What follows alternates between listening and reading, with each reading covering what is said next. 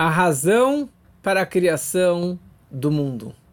Quais são as razões que Deus criou, decidiu criar o mundo, criar a humanidade, criar todos os planetas? É isso que veremos hoje. Mas hoje gostaria de começar com uma história que eu gosto muito, uma história do Baal Shem Tov, do fundador do Hassidismo. O Baal Shem Tov, antes de se revelar ao mundo, ele viajava de vilarejo em vilarejo e ele costumava perguntar para as pessoas como vai, como você está, como vai a saúde, como estão as crianças, como vai o sustento, a vaca está dando leite, o cavalo está cavalgando, a carroça está funcionando. E todas essas perguntas fúteis eram com um objetivo: para que as pessoas respondessem agradecendo e elogiando e louvando a Deus. Baruch Hashem, a vaca dá leite. Baruch Hashem, então, a, o campo está crescendo. Baruch Hashem, as crianças estão com saúde. Graças a Deus, Deus é maravilhoso, que me deu dinheiro, que me deu saúde, que me deu alegrias, que me deu uma família maravilhosa. Ele fazia essas perguntas sobre o material para que as pessoas pudessem aproveitar o momento e a oportunidade de louvar e agradecer ao Todo-Poderoso. E certa vez ele chega numa cidadezinha que ali tinha uma sinagoga que era chamada a sinagoga do Parush. Parush era um ermitão, uma pessoa isolada do mundo material, do mundo físico. Ele estava lá 50 anos, fechado na sinagoga, estudando Torá 24/7. Não tinha mulher, não tinha filhos, não tinha saúde. Ele jejuava a semana toda, no fim da noite, no fim da tarde, ele comia alguma coisinha e entrava novamente no sistema de jejum. E assim ele fazia por mais de 50 anos. E o Baal também entra lá e enxerga uma pessoa com uma barba muito comprida, as sobrancelhas largas cobrindo seus olhos, e ele mergulhado no Talmud, mergulhado nos livros. E o Baal que ainda não havia se revelado como tzadik, ele se vestia de uma forma extremamente simples, como um camponês. E o Baal entra lá com um casquete, com uma boina, e vira para o homem e fala: Como vai? Como vai a saúde? Como vai a mulher? Como vai, como vai o sustento? Você tem dinheiro? E o homem nem deu bola para o Baal Ele continuou mergulhado no seu estudo. E o Baal vira para ele e fala: Por que você não dá sustento para o Todo-Poderoso. E o homem ficou furioso e nem queria gastar saliva e tempo e palavras com o Baal Shem uma pessoa tão baixa. Ele simplesmente apontou para a porta para que o Baal Shem fosse embora. E o Baal Shem fala para ele, por que você não dá sustento para Deus? E o cara ficou furioso. E o Baal Shem explicou para ele e falou, nós vivemos do sustento que Deus nos dá. Da, do dinheiro, da saúde, da comida que Deus nos dá, nos alimenta.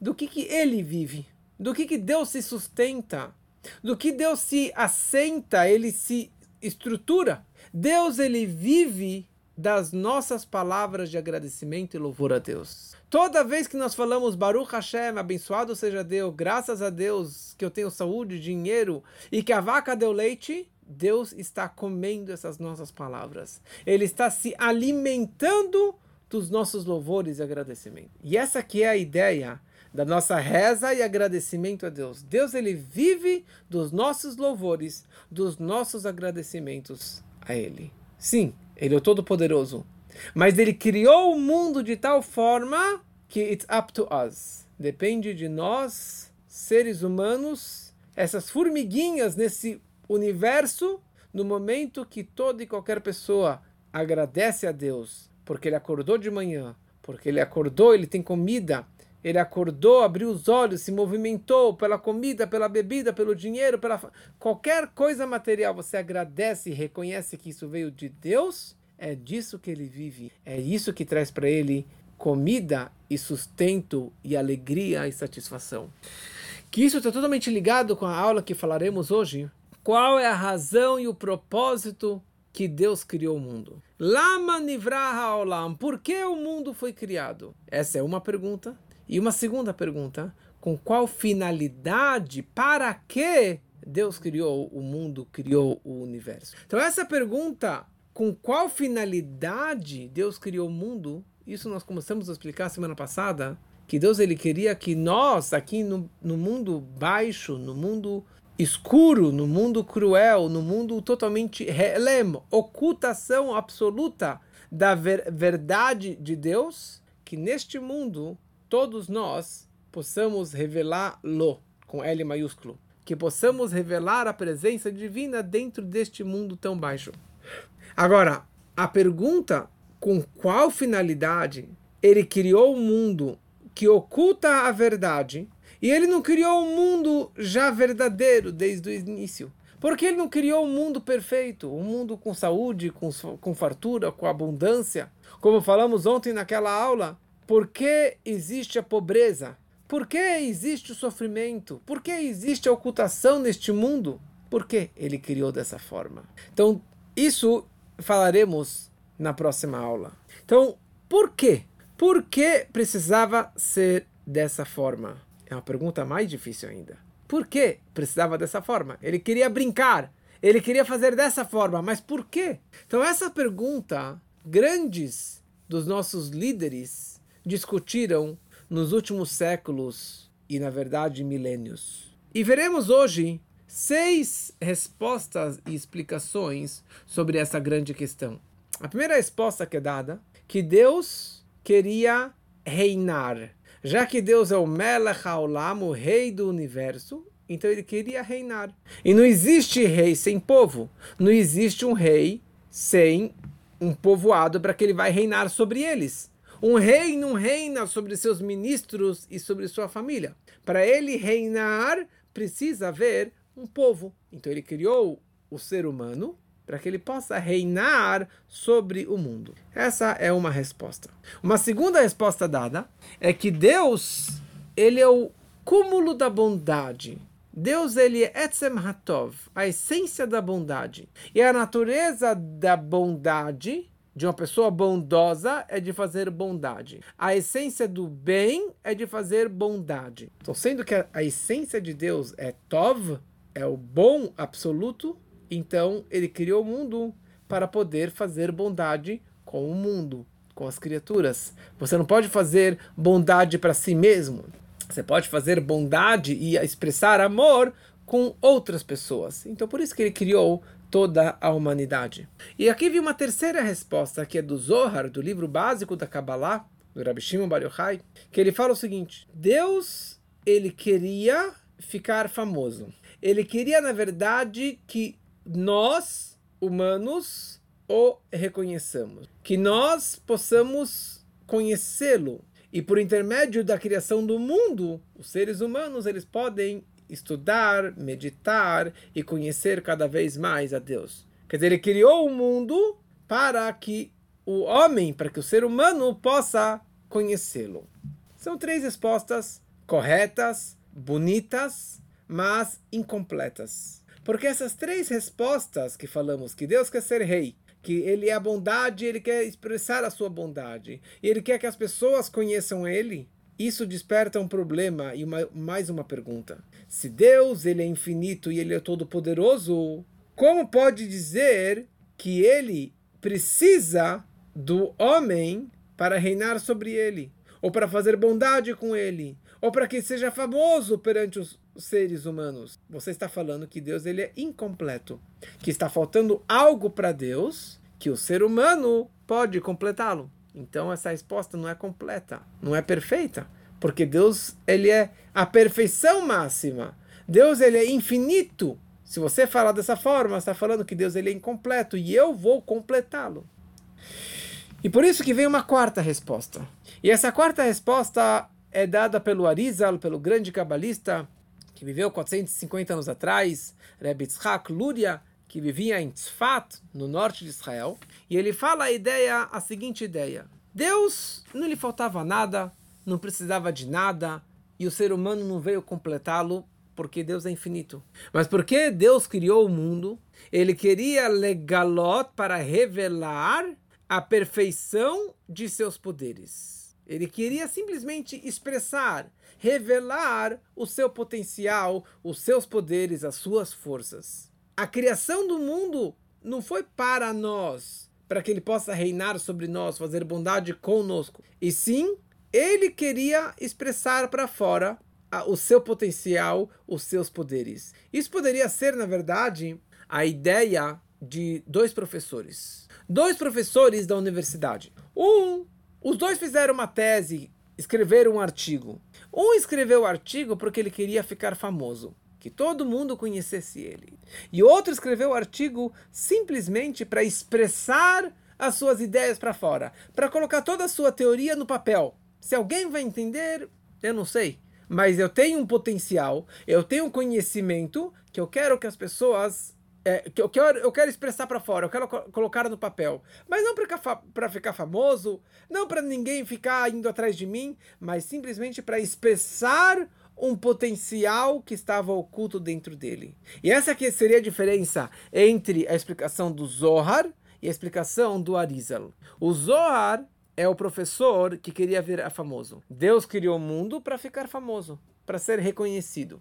O Arizal fala não. Deus ele criou o mundo não para ser famoso, mas sim para expressar o seu potencial, expressar as suas ideias para fora. Melhor, é uma, uma ideia mais profunda, mas ela ainda não nos satisfaz. E o fato é que o próprio Arizal, ele acaba se arrependendo e voltando atrás nessa resposta que ele disse. Porque Deus não existe um potencial não realizado não expressado, não concretizado. Nós temos inúmeros potenciais que você não estudou, você não desenvolveu e você deixou arquivado. Como veio esse Shabat, um, uma pessoa super interessante, um europeu na minha casa. Ele é um compositor, ele compôs mais de 20, 20 músicas, ele toca violino, ele toca teclado, é, e ele tem outros dons e tudo ele deixou para trás. E hoje ele é fotógrafo. Ele tem muitos potenciais, mas ele não expressou, ele não colocou na prática tantos e tantos potenciais e tantos dons que eles têm. E assim também cada um de nós. Mas se estamos falando sobre o Todo-Poderoso, sobre Deus, no momento que ele tem o potencial de fazer algo, automaticamente ele já realizou. Ele já trouxe na prática.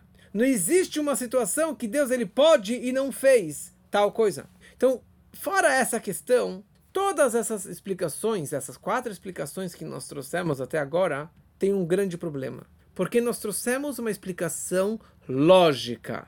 Explicamos Deus de uma forma intelectual. Porque é muito difícil para um ser racional se desprender da sua, do seu raciocínio, da sua racionalidade humana. Porque tudo que eu estou explicando, eu estou explicando o porquê eu existo. Mas você não consegue explicar o porquê ele existe. Ou porquê ele me criou. Eu estou explicando de uma forma um, racional, da forma que eu gosto, que eu entendo. Mas você não vai explicar e colocar Deus numa regra lógica, num intelecto limitado. Porque se Deus pensasse, desejasse fazer de outra forma, ele teria feito de outra forma, totalmente diferente. Ele que criou a regra do raciocínio. Ele que criou o intelecto. Então eu vou explicar o porquê ele quis dessa forma, por que ele criou dessa forma, não funciona assim. Sendo que foi Deus que criou a regra do raciocínio, e antes dele criar não existia nenhuma regra, nenhuma é, é, é, forma de definir tudo isso. Então Deus não está submisso e preso e atrelado às regras do meu intelecto. Então, qualquer explicação que eu trouxer, sabe por que Deus criou o mundo? Porque ele queria ser rei, porque ele queria se expressar, ele queria expressar o seu potencial. Na hora que eu falei, pois, porque, já que eu já limitei a Deus. Eu já estou condensando e limitando Deus no mundo lógico, no mundo humano, no mundo limitado. Sendo que Deus, ele está acima da lógica, acima do raciocínio, acima de qualquer limitação. Então, essas quatro explicações que trouxemos de grandes mestres não são satisfatórias. Então, baseado nisso, nós podemos chegar aqui numa quinta explicação, que diz o seguinte: simplesmente existe uma razão, só que eu não consigo entendê-la, eu não consigo captá-la e explicá-la. Da mesma forma que o personagem de um jogo do celular, do computador, ele nunca vai entender a lógica do seu programador, o programador do sistema daquele jogo, assim também nós somos incapazes de entendermos o nosso programador, Deus, o nosso Criador. Então essa é mais uma resposta que os nossos grandes mestres trouxeram. Mas essa resposta também está limitada, também tem um grande problema. Porque dessa forma você também está limitando ao Criador. Olha, eu não consigo entendê-lo. Mas tem uma lógica. Quer dizer, Deus tem uma lógica, só que está acima da minha lógica. A lógica dele é muito maior do que a minha. Mas eu estou, na verdade, na verdade projetando as minhas perspectivas nele. Eu estou humanizando a Deus. Olha, Deus tem uma lógica também. Da mesma forma que tudo que eu faço tem a lógica, Deus também tem as suas lógicas, tem os seus raciocínios. Só que é muito maior do que o meu. Tem que ter uma lógica. Eu estou limitando a Deus. É um grande erro. Porque Deus ele transcende o intelecto. São níveis do subconsciente. Mas se eu falo que existe, na verdade eu estou limitando a ele. E é isso que acontece dentro de nós. Muitas coisas nós fazemos de uma forma ilógica, sem razão, acima do meu intelecto. E esse aqui é o conceito de ratson. Ratson significa vontade, desejo o meu desejo, ele inclina a minha alma para uma certa direção, sem lógica. É algo que está gravado dentro de mim tão profundamente que vira imutável. Por essa razão é interessante que o intelecto tem um órgão, tem o meu cérebro. Os meus desejos estão no coração. Amor, raiva, está dentro do meu coração. Cada órgão do corpo representa uma outra atividade, uma outra força do ser humano. Agora eu te pergunto, qual parte do teu corpo que se encontra a vontade, o desejo? Não tem nenhum órgão no meu corpo que representa isso. Não tem nenhuma parte do meu órgão, do meu corpo, que eu falo, olha, o meu desejo está no coração. O desejo não está no coração, não está no intelecto. É algo que transcende a minha lógica e a meu corpo. Ele envolve todo o meu ser de uma forma só. Por isso, quando você deseja alguma coisa, todo o teu corpo pula em direção àquele desejo. E quando você quer fugir de algo perigoso, você automaticamente o corpo inteiro se movimenta, por causa que é uma luz envolvente ao corpo todo. Por exemplo, eu tenho uma inclinação de dar tzedakah, de dar doação, de ajudar o próximo. Tem pessoas que têm esse bom coração de querer sempre ajudar. E eu pergunto para essa pessoa: por que, querido? Por que, que você faz isso? Por que você gosta de ajudar o próximo? Não é uma questão intelectual. É um desejo, é uma atração que aquela pessoa ela tem dentro de si. Ou se vê uma pessoa que tem uma atração por espiritualidade, ele gosta de estudar Torá, ele gosta de se conectar com Deus, ele curte, ele tem essa busca espiritual. Por que você está nessa busca? Por que você está se aproximando do judaísmo? Por que você está participando do, do, de uma aula de GPS para a alma, uma aula do, do Tânia? Ah, porque é interessante, porque é uma lógica, porque é uma racionalidade, uma espiritualidade. Todas as respostas são bonitas, mas essas respostas vieram após o meu desejo. Eu tinha uma vontade de fazer essa fazer disso, fazer esse estudo. Eu tenho uma vontade, um desejo essencial dentro de mim de ajudar o próximo. Esse ratson veio antes do meu raciocínio, antes do meu intelecto. Primeiro veio o desejo e depois veio o intelecto. Então, se você virar para uma pessoa super altruísta, super doadora e perguntar para ela por que você faz isso, por que você gosta de ajudar o próximo, ah, porque me faz bem, porque assim que meus pais faziam, etc. Mas por que, que seus pais faziam? Por que, que você gosta? Por que, que você se sente bem? Qual que vai ser a resposta final daquela pessoa? Caja. That's why. Não, sim, porque sim. Porque eu gosto. Mas por quê? Porque sim. Assim que é. Não é uma resposta incompleta, abaixo do raciocínio do intelecto. Pelo contrário, é uma resposta que veio antes do raciocínio, antes do meu intelecto, que está acima da minha lógica, acima de qualquer explicação. Sim, porque sim. Eu quero porque eu quero, porque eu tenho esse desejo, porque eu tenho essa atração. Ou, por exemplo, qualquer ser humano normal tem a, a vontade, o desejo de viver. Ele vai brigar e vai fazer de tudo para manter a sua vida. Se ele tem uma doença, Deus nos livre, ele vai correr atrás para conseguir se salvar de todas as formas para salvar aquela pessoa ou para se salvar. Mas você pergunta, mas por quê? Ah, porque, porque sim. Porque é natural do, da pessoa que ele tem esse desejo tão profundo de se conectar com Deus. De se conectar com Deus. Estão me ouvindo? Silvio está me ouvindo? Ok. E assim também, se você perguntar para qualquer cientista, assim que é a natureza, mas tem o átomo, tem tem o Big Bang, teve isso, teve aquilo, você pergunta para ele, mas quem que criou tudo isso? Por que o sistema é dessa forma? Quem criou o ser humano com todos esses mínimos detalhes? Assim que é. Assim que é a natureza. Mas quem que criou essa natureza? Não sei. Assim que é o mundo, assim é a natureza. Essas são as regras da natureza. Essas são as regras do universo. Quem criou essas regras? Assim que são as regras do universo. Então essa, a regra de tudo isso aqui não é uma regra lógica, intelectual, e não tem nenhuma explicação lógica para tudo isso. Carrazé, assim que é e ponto final. Então assim também em relação ao Criador. Deus tem os seus níveis lógicos, que são muito além da nossa racionalidade. Mas Deus também tem um nível que se chama Ratzon, desejo, que está acima da racionalidade. E ali, naquele nível, se pudéssemos perguntar a Deus por que o Senhor quis criar o mundo?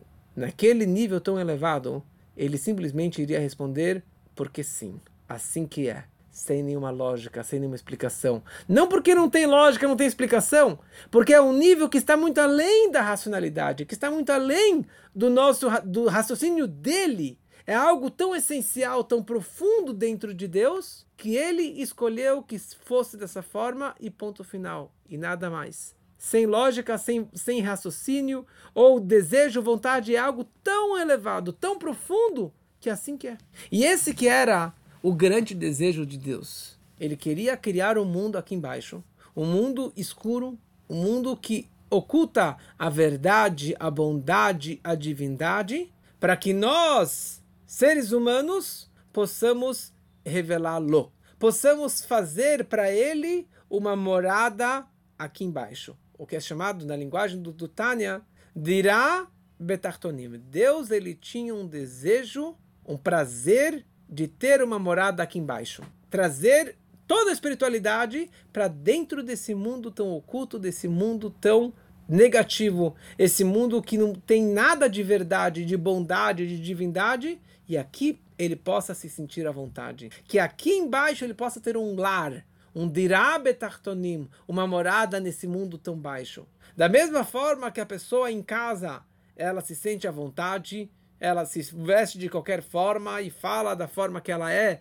naturalmente, exatamente assim Deus ele queria. Ele não queria ficar só lá em cima nos mundos espirituais. Ali não tem graça. É óbvio que só tem espiritualidade no mundo espiritual. Ele queria que no mundo material, mentiroso, oculto, possa haver a verdade, a bondade e a espiritualidade e que ele possa se sentir à vontade aqui neste mundo tão baixo. Esse que é todo o objetivo da criação do mundo. Por quê?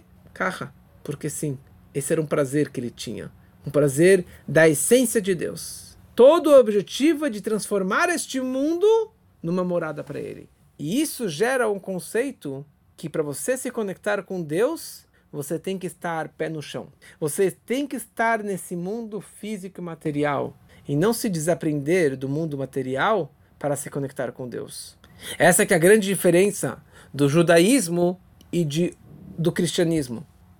No judaísmo, o homem mais sagrado é o Kohen Gadol, o sumo sacerdote que entrava no Santo dos Santos no dia do Yom Kippur, do dia do perdão, no lugar mais sagrado do templo sagrado. O homem mais santo no cristianismo é o Papa e os padres. E eles têm a lei do celibato. Eles são proibidos de casar e de ter um prazer carnal, e de ter um prazer de ter uma mulher e de gerar uma família. Ele tem que se distanciar do sexo, se distanciar do material para poder ser uma pessoa super elevada espiritualmente. Essa é a regra. No judaísmo, o homem mais sagrado, que fazia o trabalho mais sagrado, no dia mais sagrado, no local mais sagrado, tinha várias regras. Todas regras mundanas, físicas e materiais. Regra número um: ele é obrigado a ser casado. Regra número dois: ele precisava ter uma saúde impecável, nenhum defeito físico. Regra número três: ele precisava ter bastante dinheiro. E mais dinheiro do que todos os outros coanimos, outros sacerdotes. Se ele não tivesse esse dinheiro, fazia uma vaquinha para que ele pudesse ter mais dinheiro do que os outros. Não pela ganância do dinheiro, mas pela despreocupação da materialidade. Isso significa Dirá Betartonim, uma morada para Deus aqui embaixo. Para você ser judeu, para você ser conectado com Deus, você tem que casar, tem que ter filhos, tem que comer, tem que beber, tem que ter dinheiro, tem que ter saúde, e neste mundo você vai acreditar em Deus e louvar a Deus e acreditar e agradecer a Deus que a vaca deu leite e que você tem saúde e que você tem sustento graças a Deus e dessa forma estamos alimentando a Deus, estamos sustentando a Deus e alegrando a Ele e dessa forma concretizando todo o objetivo da criação do universo. Duas semanas atrás, colegas nossos, rabinos do Beit Rabat de Sri Lanka, no sul da Índia, naquela grande ilha, na Sri Lanka, tem um Beit Rabat em Sri Lanka. Então, dois jovens rabinos descobriram que tinham dois judeus israelenses, budistas, que eles eram monges budistas que moravam no meio de uma floresta lá de Sri Lanka, é chamada Floresta da Chuva. Eles criaram contato com eles, foram até a floresta, andaram quilômetros e quilômetros para dentro da floresta para encontrar aqueles dois judeus israelenses perdidos fisicamente e espiritualmente mergulhados no budismo como dois monges com aquela roupa vermelha com o braço para fora totalmente desapegados e afastados do mundo material. E esses dois jovens rabinos foram explicar para eles que o, os valores do judaísmo e aproximá-los aproximá-los um pouquinho mais para sua essência, para sua raiz judaica, que para você se conectar com Deus, você não tem que morar em Sri Lanka no meio de uma floresta afastada, mas pelo contrário, você tem que estar nesse mundo, pé no chão, com saúde, com mulher, com filhos, com dinheiro, e com tudo isso, com todas as dificuldades, você conseguir acreditar e rezar e pedir e agradecer a Deus. Que possamos viver dessa forma e que isso vai aproximar a grande era, o grande momento da vinda do Mashiach, quando nós possamos, poderemos enxergar esse palácio de Deus aqui nesse mundo físico e material e que isso seja muito em breve com a vinda do Mashiach, se Deus quiser.